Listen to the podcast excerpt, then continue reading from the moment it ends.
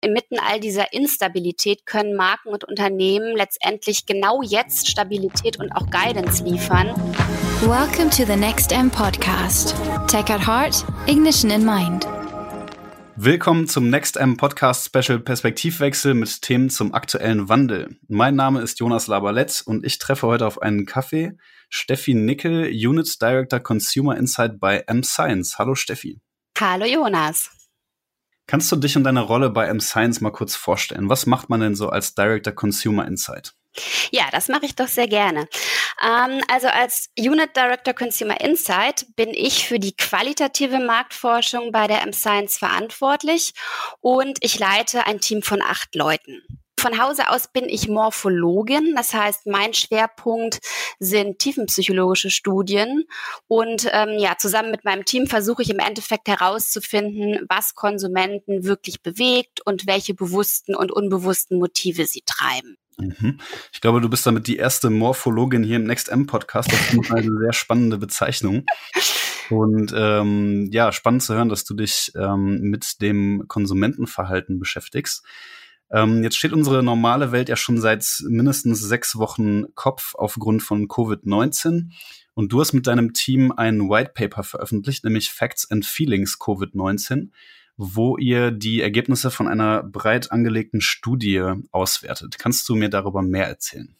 Ja, sehr gerne. Genau, das war eine ähm, Studie, die wir zusammen mit den quantitativen Kollegen durchgeführt haben ähm, im März, im letzten Monat. Und ähm, ja, mein Team hat ähm, 24 tiefenpsychologische Interviews geführt ähm, übers Web und wir wollten eben verstehen, was die Menschen aktuell eigentlich bewegt und welche Umgangsformen sie eben auch im Rahmen mit der Krise entwickelt haben, ne? weil die Krise unseren Alltag ja am Ende Ende total durcheinandergewirbelt hat. Und neben unseren tiefenpsychologischen Interviews gab es dann eben auch noch eine repräsentative Befragung.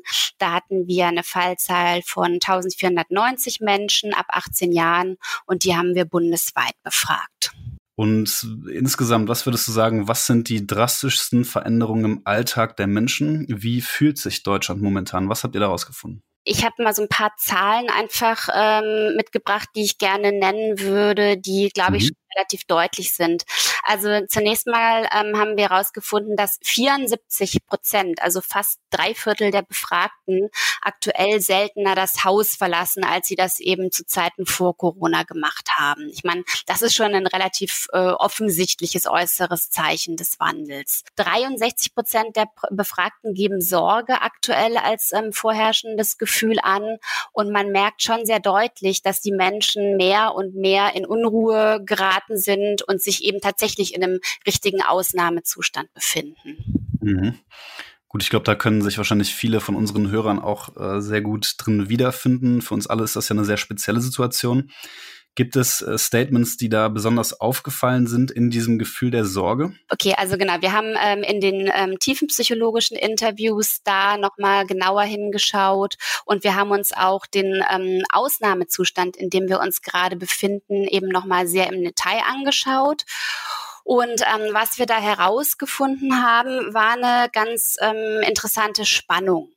Also wir sind im Moment, ähm, dadurch, dass wir ja eben auch nicht raus dürfen, dass es Kontaktsperren etc. gibt, ähm, auf der einen Seite natürlich extrem stillgelegt.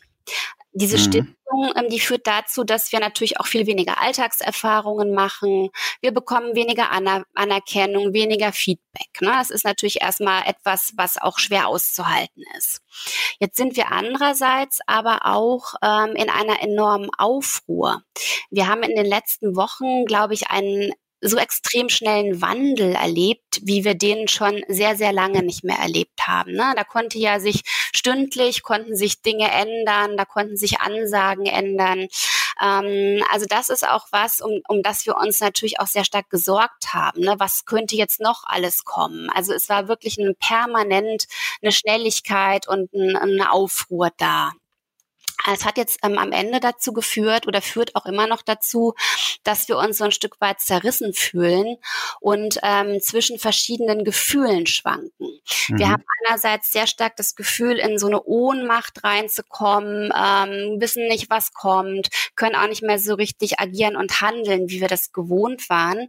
Und gleichzeitig, um eben dieser Ohnmacht zu entkommen, ähm, haben wir fast schon so einen Drang entwickelt, permanent zu handeln. Ne? Das hat schon fast so was Zwanghaftes, so was Zwanghaftes Aktives, was wir im Augenblick leben und erleben. Gut, mich interessiert vor allen Dingen auch, ähm, wie wir jetzt in dieser besonderen Zeit als Marketeers uns verhalten können.